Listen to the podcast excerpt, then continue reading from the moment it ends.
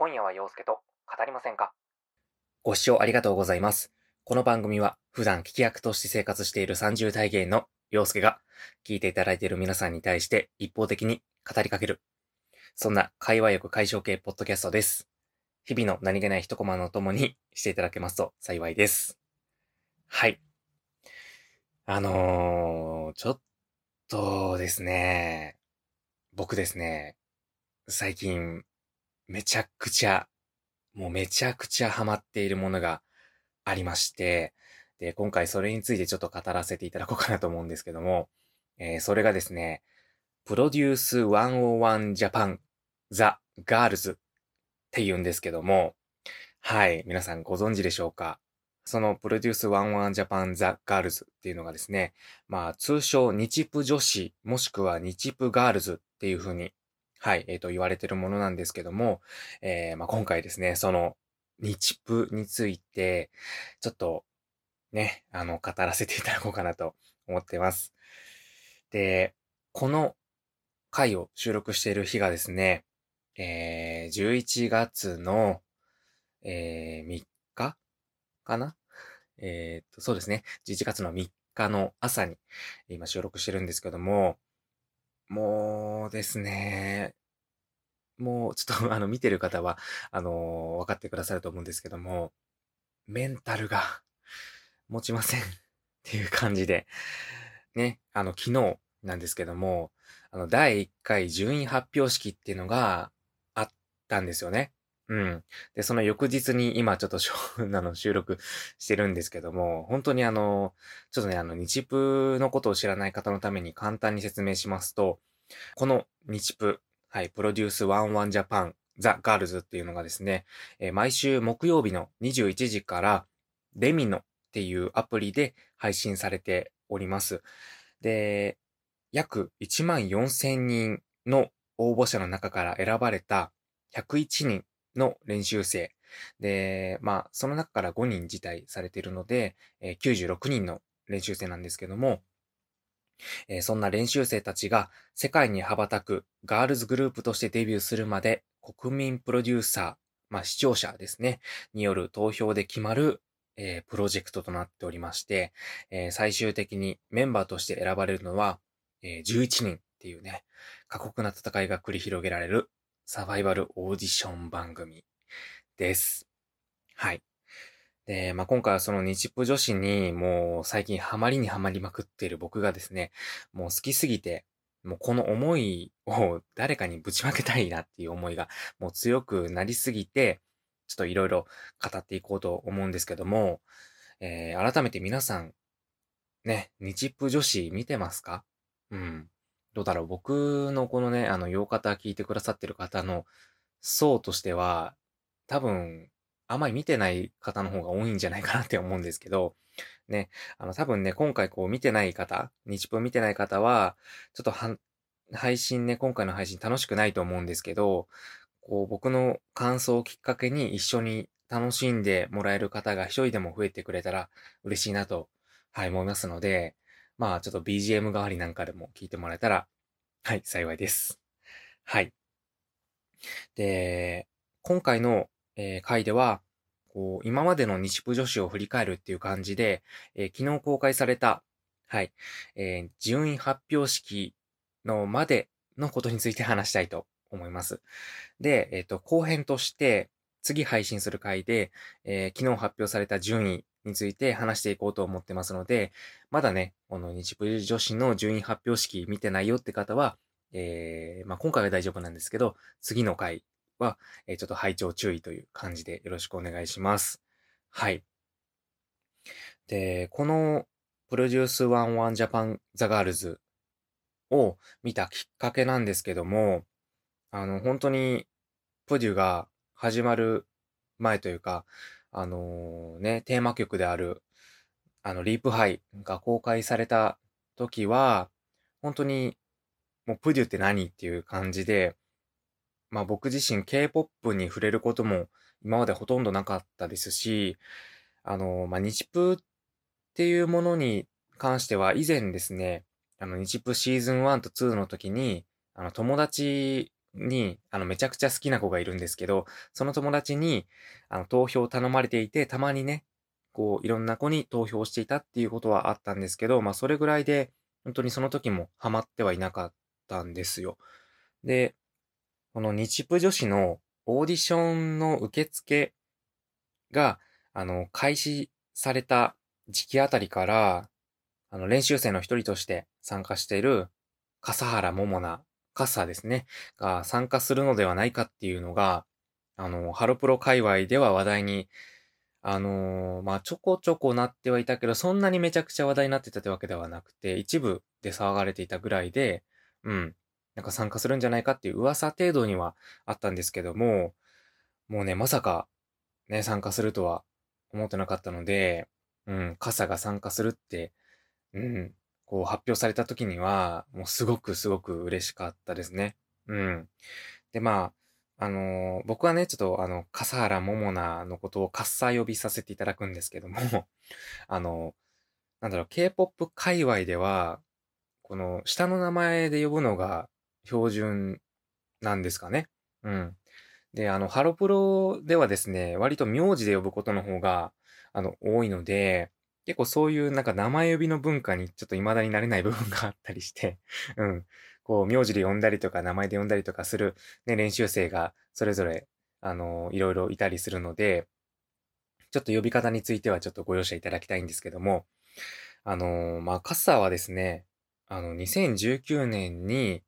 こう5年間活動していたアンジュルムを卒業した後に、当初から彼女のいろんな発言を見たファンが、こう、渡韓してオーディションを受けて韓国の芸能事務所に入るんじゃないかっていう風に、もう、ほとんどのね、カッサーファンが声を揃えていっていたので、うん、なんかそうなんだろうなって僕の中でもあったんですけど、今回ね、日部女子への参加が、こう、正式に発表というか、まあ、お披露目された時にはもうね、本当に、うん、まあ、カッサーのことを一押しっていう感じで押していたわけではないんですけど、まあ、そんな僕でもね、本当にカッサーお帰りっていう感じになりましたし、もう全力で応援しようと思って、本当に今回はね、そのカッサーきっかけで、日プ女子を見るようになりましたね。まあそういう意味では本当にカッサーには感謝というか、うん。あの、僕とこう日プを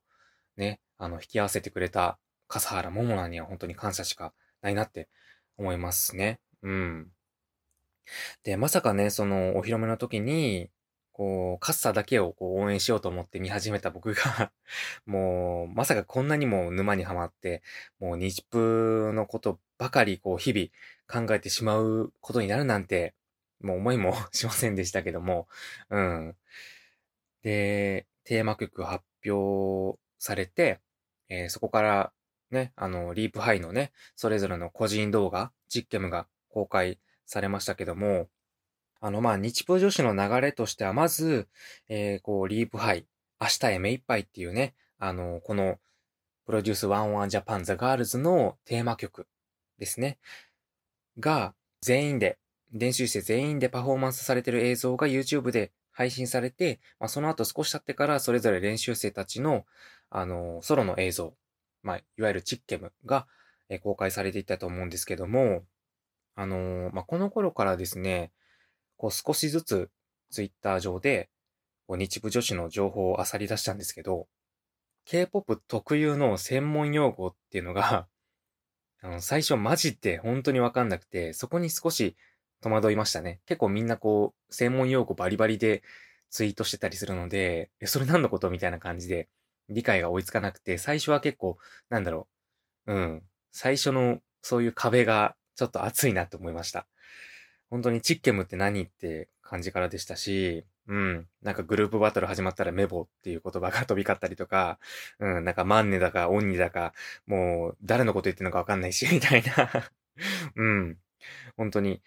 まあそういうなんか K-POP 的な用語もそうだし、なんか日プの流れに関しても、なんかグループバトルとか、なんかコンセプト評価とか、なんかいろんな言葉がね、こう序盤から飛び交ってて、もうみんな本当に詳しすぎてすごいって、もう日風界隈の盛り上がりってのを序盤からもう初心者なりに肌でめちゃくちゃ感じて、こう少しずつその頃からもうワクワクしていましたね。うん。で、こう話をね、リープハイに戻すんですけど、この日プ女子のテーマ曲のリープハイ明日へ目いっぱいっていう曲がまたね、すごくいい曲なんですよね。うん。なんか歌詞が結構こう繰り返しの部分が多いので割とシンプルなんですけど、そこがまた、うん、なんかストレートに響いてきて、こう明るく可愛いメロディーと合わさって、今ではもうすごく大好きな曲になって日々もうめちゃくちゃ聴いてるんですけど、特に、こう、サビのフレーズとかが印象的ですよね。こう、私を見つけたこと決して後悔させないわ。とか、うん。まさにこう、アイドルらしい歌詞というかね。うん。こう、私に預けてみない君の雨上がる空。ってね。君の雨上がる空を私に預けてみないっていう、ね、ことを本当に人生通して一回でも言うかなっていうくらいの 素敵なフレーズなんですけども、あの、その中でも、特に僕が好きなフレーズが、もう最後の方の、夢が見たいなら希望になるよっていうとこなんですけど、もう、ここの歌詞をラストこうデビューする11人の練習生が、まあ練習生っていうかもう正式なメンバーですよね。11人のメンバーが歌うことを想像するだけでもう、本当になんかもう、胸がいっぱいっていう感じで、もう、明日へ目いっぱいっていう感じで うん。この明日へ目いっぱいっていうね、言葉もいいですよね。うん。なんかもう頑張ろうっていう気持ちになれるというか、うん。本当にすごくいい曲だなって今でも本当にしみじみ思います。うん。で、その、ディープハイのチッケム動画が公開された時点では、あの、本当に全然全く誰が誰だかわかんなくて、なんかビジュアルが気になる子を少し見たりとか、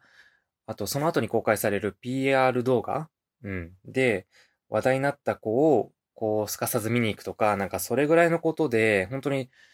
なんだろう、本編始まるまでは多分20人も見てなかったんじゃないかなっていうぐらい、全くチェックしてなくて、うん。なんかこう、今となってはもう、ね、その、辞退した後残った96人の練習生の子たちほとんどの子を把握してて、なんか最初動画が公開されてから2ヶ月くらいしか経ってないのに、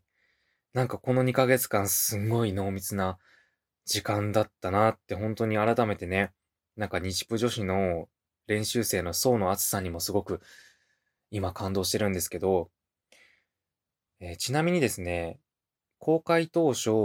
あのー、僕がカッサー以外で最初にチッケムを見た人はですね、あのー、このサムネイル画像にもうすごくビビッときて、もう可愛すぎるっていう風になっ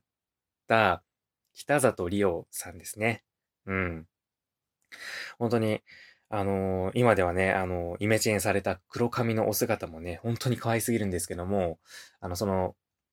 最初一番最初お披露目された時は、あの、金髪うん、茶髪なのかな金髪なのかなすごい明るめのね、髪色されてて、もうザ・ギャルっていう感じのね、もうビジュアルで本当になんかもう、なんだろう、アイドルだなっていう感じのね、あのー、お顔をされていて、うん、すごく引き込まれたのを覚えていますね。うん、うん。でですね、えー、そんな、まあ、練習生の子たちがほとんどわからない状態で、えー、こう、本放送第1回を迎えるんですけども、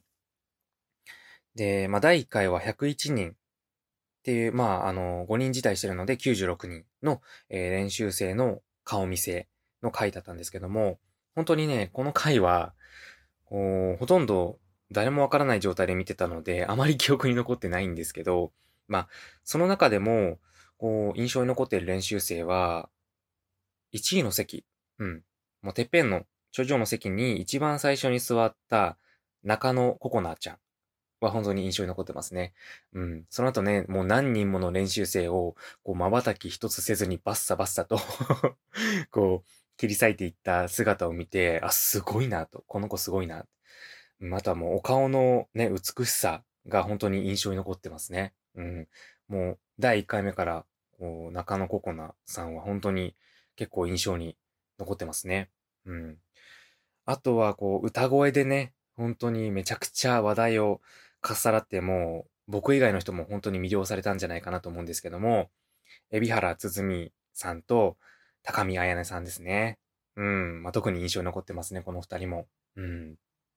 なんか、こう対照的な歌声の二人だなと思って、うん、なんか二人の歌声聞いたときに、この二人が同じグループにいたら、もうどれだけ面白いだろうなっていう風に、もう第一回からめちゃくちゃ思いましたし、今でも、こう、高見彩音と海老原つづみが同じグループにいる世界線、あっていう感じで、こうめちゃくちゃこう、この二人は個人的にすごく、うん、なんか同じグループにいてほしいなって、うん、思いますね。うん。本当に第1回目は本当に全然あの、もうなんか知らない練習生ばかりで、なんかこう名前を覚えるのに、顔と名前を一致させるのに必死で、もう全然こうあまり、なんだろう、記憶に残ってないんですけど、割とその3人が、その第1回目では結構印象に残ってたかなって思いますね。うん。で、その第1巻の後半では、いわゆるレベル分けテストっていうのがあって、まあおそらく運営サイドが決めた、その一番最初に練習生の中からピックアップして決めたグループがそれぞれパフォーマンスをして、トレーナーの人たちが A から F の5段階で練習生を評価するっていう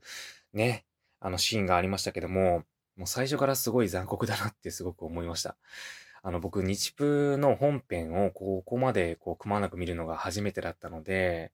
あ、もうこうやってバサバサと、こう、ね、あの、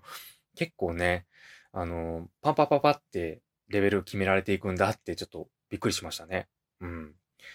同じグループの中でも A の人もいれば F の人もいるみたいな感じの、すごいなんか混在してるグループもあれば、中にはこう全員 C ですっていう風になんかひとまとめになんか発表みたいななんかすごいそんな雑な感じあるみたいな感じの発表のされ方したグループとかもあったりとか、うん。まあトレーナーから見たらね、なんかみんな平均的だなっていう風な評価だったんでしょうけど、なんかこう、すごい残酷な感じだなって最初から結構、日プの洗礼を僕自身が浴びたっていう 感じでちょっと衝撃的でしたね。うん。まあ、あと印象的だったのは、番組の編集の仕方ですね。うん、編集の仕方。あの、全員に見せ場があるわけでは、まあ、当然ね、あの、本当に人数が多いので、ないのは分かってはいるんですけど、本当に、なんだろう、全くない子もいて、こう中にはこう、ダイジェストで、もうパフォーマンス映像がもうほとんど流れない子もいたりして、なんかこう、ね、あの番組始まる前から、こう、ちょくちょく見かけていた、分量っていう言葉が、なんかこう身に染みたというか、ああ、これが俗に言う分量ってやつかっていう風に、本当になりましたね。うん。なんか、こう、やっぱり僕自身、まあ、こうビジュアルで見つけた子とかもいるけど、やっぱりこう、番組上でピックアップされなくてもパフォーマンスがすごく素敵な子とかもめちゃくちゃいると思うし、まあ実際もたくさんいましたし、こういう編集のされ方で見つからない子がいるっていうのは、本当になんか、まあ、ね、あの全員をピックアップするっていうのは無理な話なので、うん、厳しいんですけど、そこは本当に、うん、なんか残酷だなって改めて思いましたね。うん。で、そんな1話でパフォーマンスしたグループで、一番僕が気になったグループは、アイズワンの好きと言わせたいっていう曲を、えー、パフォーマンスした パフォーマンスした、えー、クールガールズですね。あのー、このグループは、まあ本当に歌声で注目された高見彩音さんがいるグループだったんですけど、その、まあ、彩音さんがね、すごい注目されがちなんですが、僕は個人的に、桜庭遥さんを、もうこの時からすごくいいなって思ってて、あのー、すんごい可愛らしい歌声をしてるんですよね。うん。本当になんか透き通った、もう、キラキラの、うん、アイドルボイスをされていて、それにすごい魅了されました。で、なぜかね、こう、引きつけられる、こう、パフォーマンスあの、すごい、ふにふにふわふわな感じのルックスなのに、まあ、そんな感じのルックスに潜んだ少しの妖艶さみたいなのが、まあ、僕個人的にめちゃくちゃぶっ刺さって、それからね、ずっと応援してますね。うん。あとは、このクールガールズは、あの、今ね、もう人気急上昇中のアイタリンさんもね、いたんですよね。うん。まあ、この時には彼女のこと全然注目できていなくて、改めて、うん、今、その、一番最初のね、好きと言わせたいのパフォーマンス見ると、ああ、なんかこの頃からすごい、うん、こう、注目してみるとすごいね、あの、惹かれる子だなって思ったりして、なんか、こう、遡ってね、パフォーマンス映像、過去のパフォーマンス映像見てみると、なんか感慨深いものが、もうすでにね、まだ2ヶ月しか経ってないのに あるので、うん、もうファイナルを迎える時にはどういう感情になるんだろうっていう感じなんですけど、うん、本当に改めてね、第1回の順位発表式を 終えた今、こう最初のパフォーマンス映像を見ると本当に感慨深いので、他のね、グループの映像とかも見返してみたいなと思います。はい。そして第2回目ですね。第2回目はですね、えー、レベル分けテストの後編と、えー、レベル再評価に向けての、えー、レッスンの、え様子が公開されましたね。うん。で、まあ僕的には本当にもう、笠原桃奈きっかけで 日プ女子を見始めた僕としては、もうカッサーのパフォーマンスが3年ぶりに約3年ぶりに見られるぞっていうことで、もうこの回を本当に1週間心待ちにしていました。うん。で、まあ、肝心のパフォーマンスですけども、もう、やばかったですね。本当に。感動しました。で、カッサーだけじゃなくて、ココロちゃん。うん、加藤心さんも、二人の絆が、なんか、いつの間にそんなに仲良くなったのっていう、本当になんか、もう何年も関係築いてきてますっていうような、もう素晴らしいコンビネーションで、こう二人の涙の抱擁には本当にもう僕ね 思わずもらい泣きしてしまったんですけど、特に印象に残ってるのが、カッサーが自分がこう、評価を A っていう風に発表された後も、こう、手放しですぐに喜ばずにずっと険しい顔をしてトレーナー陣たちをこうまっすぐ、こう本当にまっすぐ真剣に見つめていて、で、その後ココロちゃんが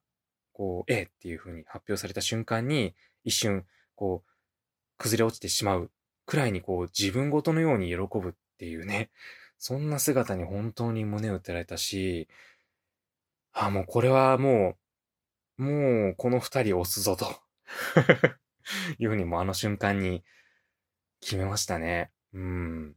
で、本当に、リブルームまとめて最後まで応援するぞっていう風に、そこで決心はしたんですけど、こう、そう思っていたところに、ツイッターの方でね、もう、たくさんこの言葉見ました。ケミ推しは危険っていう文字をね、本当にたくさん見たんですよね。で、それを見て最初もう、最初ハテナマークが浮かんだんですけど、その意味をね、今知って、うん、すごく複雑な心境ではあるんですけど、うん、確かにね、そのケミ推しは危険っていう本当の意味を知っ、確かにそうだなって思うんですけど、まあ最後はね、どうなるかわかんないんですが、こう、リブルームの二人は、本当にデビューしてほしいなって、うん、思ってます。はい。まあ、すべてのね、あの練習生たちが、こう一番最初に、こう評価をこう決められて、で、それぞれね、次に、まあ、再評価っていうのがあって、まあ、テーマ曲のリープハイの振り付けを覚えて、歌も練習してっていうので、まあその、一番最初に公開されたパフォーマンス動画ですよね。あれを撮影するために、えー、再評価をして、で、どこのね、あの、ステージの目立目立つところなのか、それとも下のね、目立たないところなのかっていう配置っていうのを決めるために、えー、再評価をするっていう、うん、のが、まあ、その再評価に向けて練習するっていうのが第2回の後半ではありましたよね。うん。で、本当に、もう絶対にレベル上がってやるぞっていう、もう練習生たちの、もう、こう、励んでいる姿に、すごく胸を打たれましたね。うん。こう、ダンス未経験の子に、ね、もう自分も大変なのに教えてあげる子とかもいたりとか、あとは落ち込んでる子に励ましの言葉をかけてる子がいたりとか、うん。まあそんな子たちに反して、もう一人で練習に打ち込む子もいたりとかもしてね。うん。なんかこの回を見て初めて、なんか、こう、たくさん練習生がいて、もう全然、その、一人一人に対して着目できていなかったけど、ああ、なんか、この子はこういう子なんだなっていうのが、まあ数人ですけど、垣間見れて、うん、なんか、この回で初めて好きになった子っていうのもたくさん出てきましたね。うん。なんか個人的には、こう、一番最初のグループのトゥインクルの双子ちゃんを励ます清水恵子と、その時の時点では C グループだった田中ことさんが、あの、今は C グループっていう風に言って、こう自分を鼓舞しているっていう姿にすごく胸を打たれましたね。うん。本当に。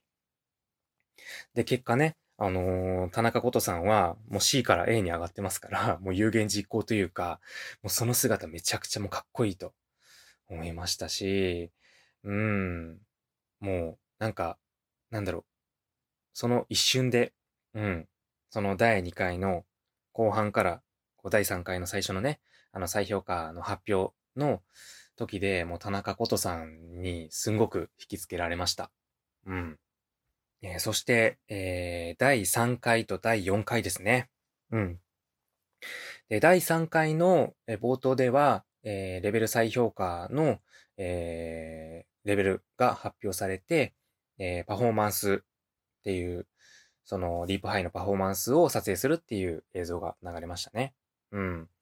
まあ、惜しくも、こう、全体の動画では、こう、出演できなかった F クラスの子たちが悔しがってるのを見て、あーって すごいね、思いましたけど、うん。まあ、こういうのがあるから、すごく、ね、あの、頑張って、うん、本当に頑張ろうって原動力になるのかなって思って、今こう、ステージ上に上がれてなかった F クラスの子も、後半、すごく、ね、あのー、ギャップというか成長を見せられる子もいるのかなと思うと、すごくワクワクしたりもしました。そして、まあ、第3回、第4回では、まあ、俗に言うグループバトルっていうのが、うん、ありましたけども、えー、練習生たち自身でグループを組んで、えー、と、テーマ曲、7曲かな？うん。それぞれを、こう、2つのチームが、こう、同じ曲をパフォーマンスしてバトルするっていう企画なんですけど、えー、このグループバトルが、こう、初めて、こう、観客というか、こう、ファンの前でパフォーマンスするっていう機会なんですよね。うん。こう、実際こう、パフォーマンスを観覧したファンの投票で、こう、グループの勝敗が決まって、そこで勝ったグループにはベネフィットって言って、こう、ある程度の票数が加算されるっていう、なんかこう、うん、なんかそれも面白いなって思いましたし、うん、なんか、それを見て、あ、僕も観覧行きたいなってすごく思いました。うん。で、このグループバトルの、こう、何が印象に残ってるかって、まず、こうグループの決め方が本当に残酷すぎる。うん。なんか、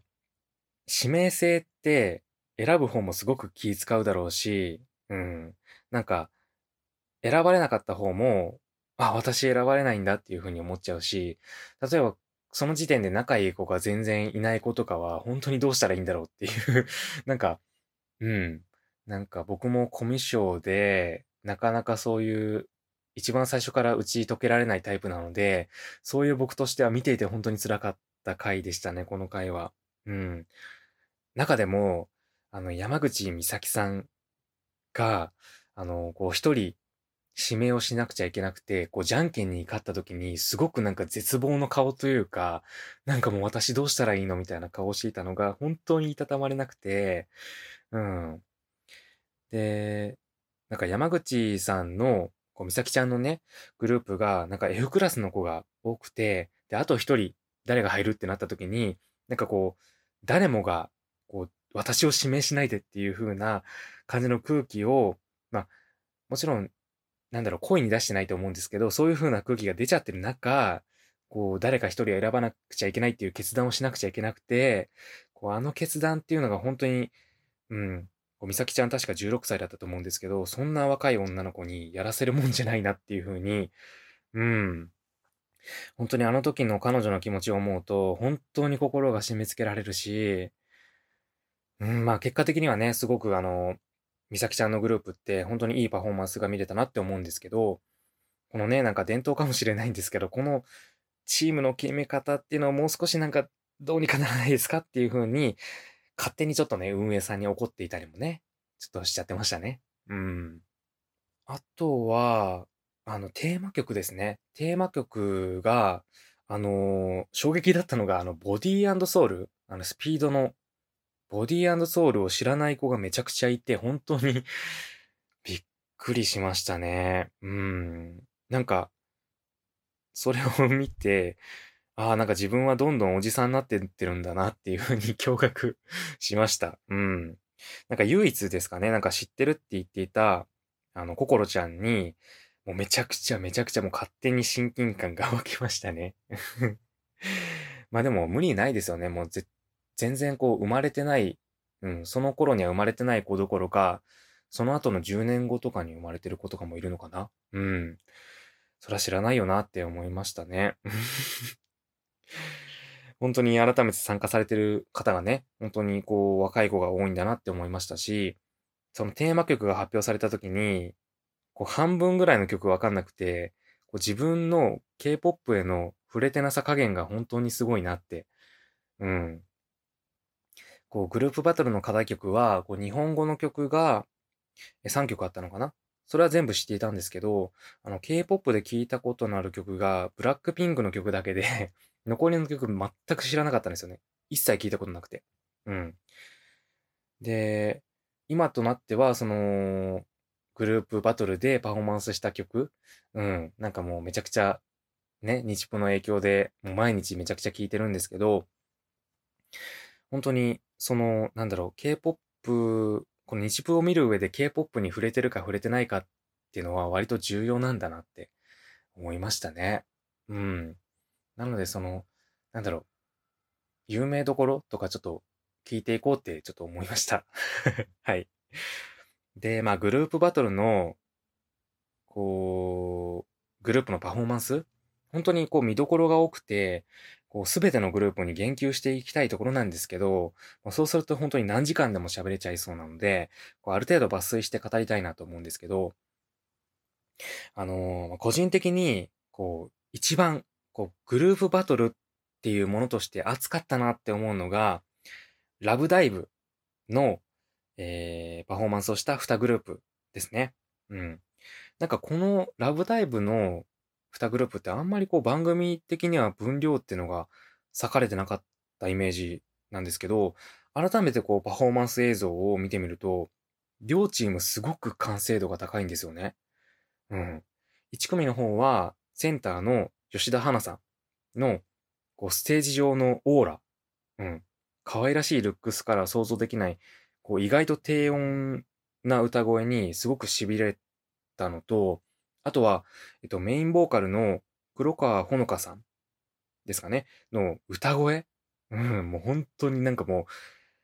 ああ、もう、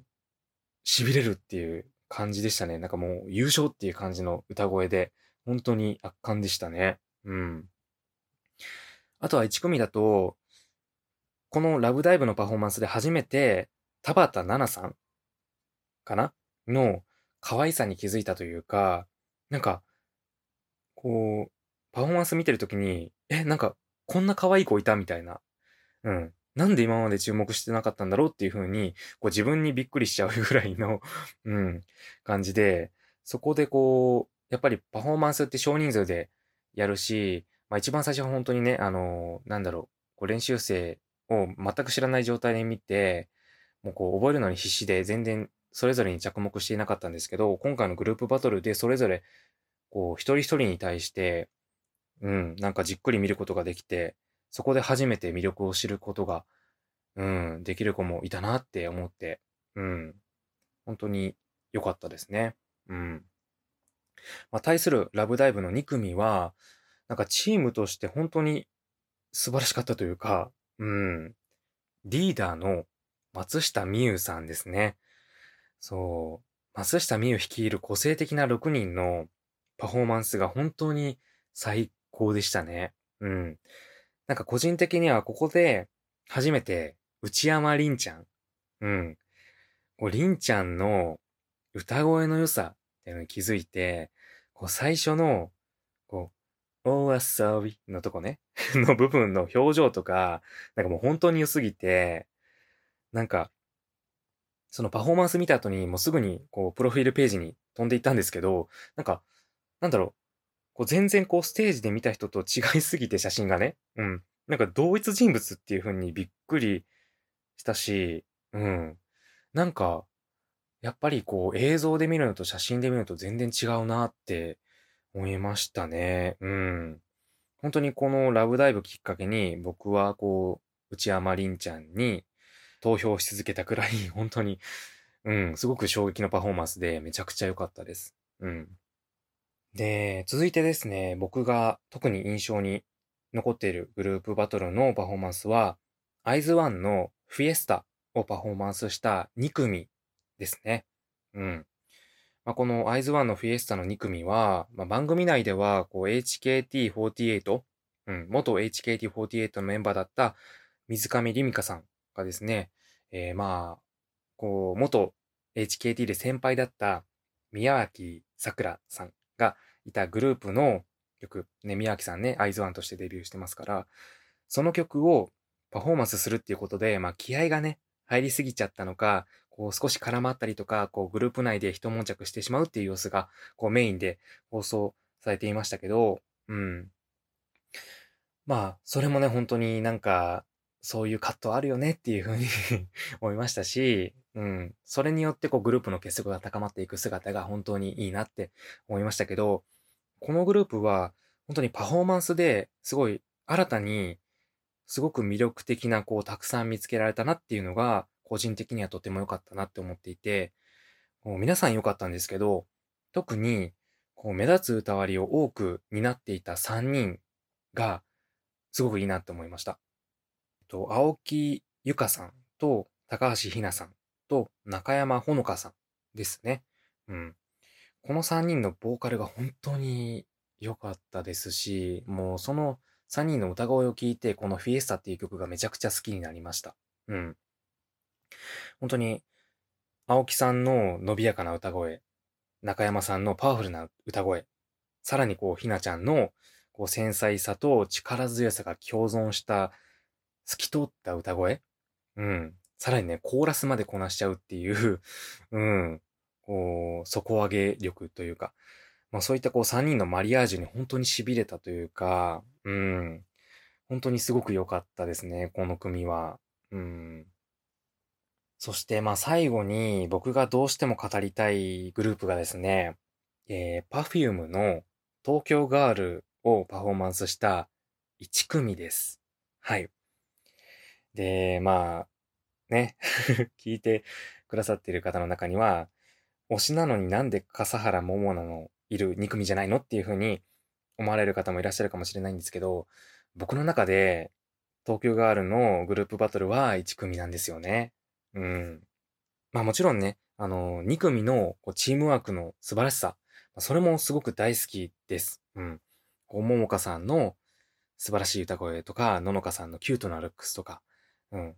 あとは、我らが稽古の、ね、ギャップパフォーマンスからの痺れる、ね、アウェイクっていうね。うん、叫びだったりとか、あと、ランカちゃんの、こう、目を惹かれる表情とか、うん、こうアンジュルム好きって言ってくれたランちゃんの凄まじい、こう、ダンスの気迫だったりとか、うん、そしてね、指先まで美しい我らがカッサーの、うん、こう、世界を救う笑顔、うん、もうね、本当に2組も本当に素晴らしいですし、もうおそらくね、まあ僕がその場にね、観客として会場にいたら、多分、おそらく2組の誰かに投票していたとは思うんですけど、うん。でもね、やっぱりね、今は本当に1組の虜なんですよ はい。何がいいって、こう最初の、こう、時点では本当にダンスの未経験の子ばかりで、ゆめき先生に、ダンスの発表会のレベルでもない。っていうふうに こう、激怒通り越して呆れられていた、呆れられていた、こう、そんなクオリティを見せていたのに、もう最後は本当にこう、なんだろう、あの常時しかめっ面の夢木先生ね。うん。ここはもうね、親しみ込めて夢木ともう言わせて もらうんですけども、もう夢木、あの夢木をもう、もうにやけ顔にさせて、どうしたのっていう風に 言わせてしまうくらい、もう最後はね、完成度の高いパフォーマンスに仕上げてきた、もう一組のみんなの成長が本当に本当に愛おしくて愛おしくて、もうね、そしてもうすんごい尊敬で、こう彼女たちのね、あの成長する姿に本当に勇気もらえたというか、なんか僕ももっと頑張らないといけないなっていうふうに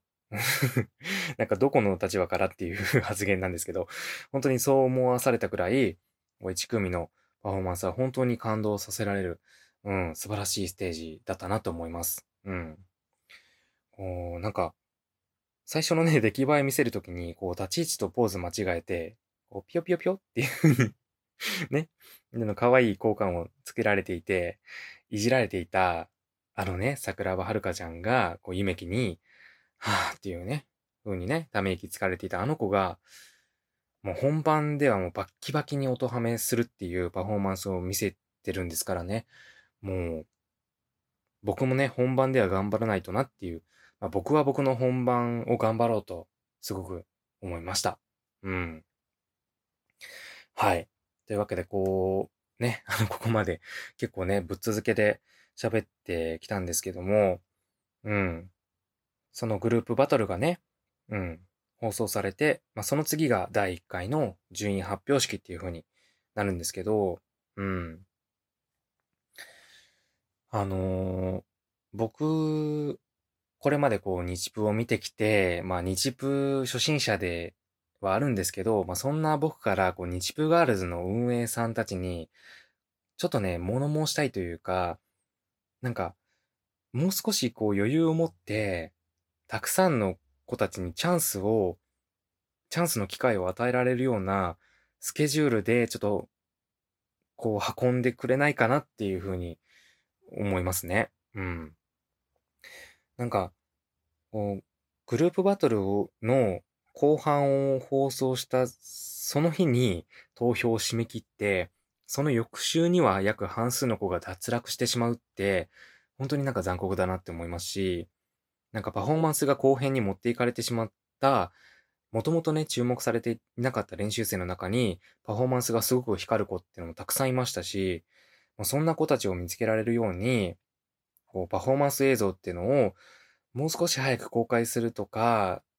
うん。まあ、公開はされたんですけども、だいぶ引きの映像で、もう、